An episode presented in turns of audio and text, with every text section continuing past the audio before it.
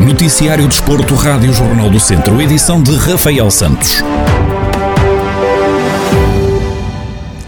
A Academia de São Pedro do Sul joga este sábado a última jornada da 2 Divisão Nacional de Handball. A equipa comandada por Carlos Pires tem deslocação à Madeira para medir forças com o Marítimo.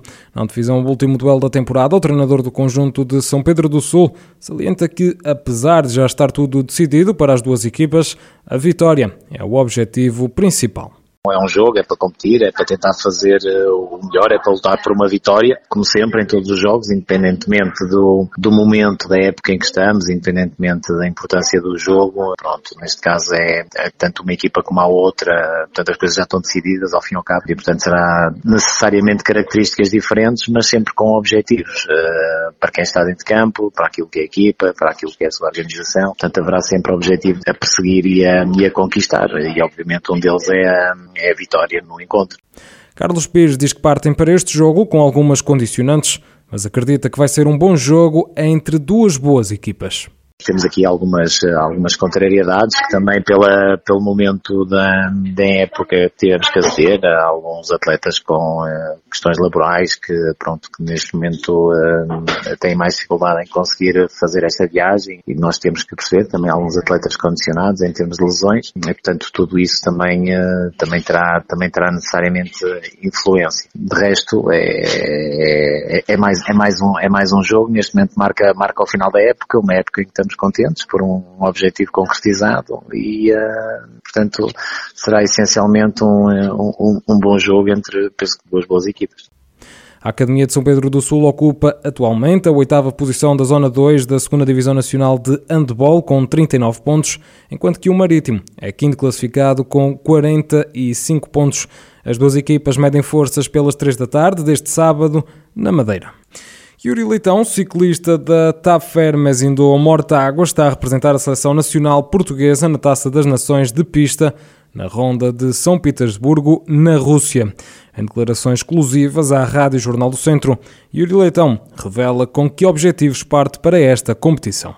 Bom, nesta prova vou tentar uh, essencialmente fazer uh, os maiores pontos possíveis para, para o ranking UCI, para para tentarmos a qualificação para o Campeonato do Mundo da, da melhor forma. Uh, e claro, partimos sempre com, com alguma expectativa, porque nunca sabemos bem como é que a corrida se vai desenrolar, mas essencialmente é fazer o melhor lugar possível para, para garantir essa, essa qualificação.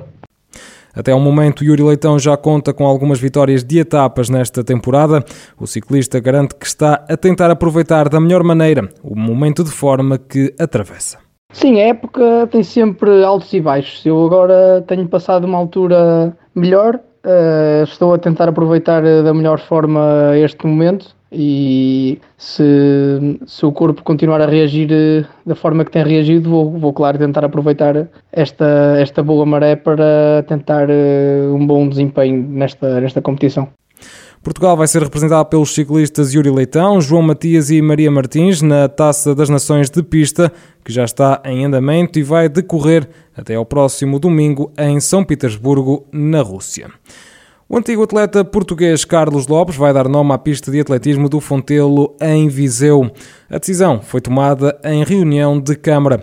Uma homenagem justa ao campeão olímpico português, natural de Vildemoinhos, disse Conceição Azevedo, presidente da autarquia. O Executivo Municipal decidiu hoje, em reunião de Câmara, atribuir eh, o nome do antigo campeão olímpico de atletismo Carlos Lopes à pista de atletismo de Fontelo. Eh, a pista de atletismo está incluída na obra de requalificação eh, do Estádio Municipal de Viseu, que está neste momento em obras, um investimento global de 1,4 milhões de euros.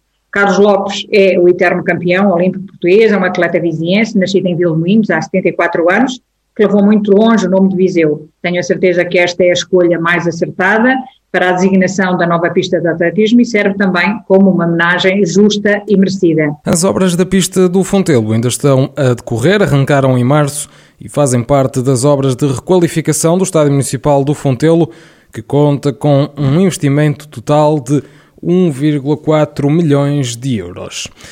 O Tondela realizou o primeiro treino da época aberto à comunicação social, onde estiveram presentes apenas 11 jogadores, uma vez que João Murilho ainda está de férias depois de ter estado ao serviço da seleção da Venezuela e ainda há seis atletas em casa devido à Covid-19. Tiago Almeida e Kassev estão infectados, Bebeto e Pedro Augusto de quarentena e Joel Souza e Sule estão em isolamento profilático. Naquelas que foram as primeiras declarações no arranque da temporada aos jornalistas, o técnico Paco Ayastaran explica que enquanto o plantel não estiver fechado, não vai traçar objetivos. É difícil traçar objetivos. É difícil traçar objetivos.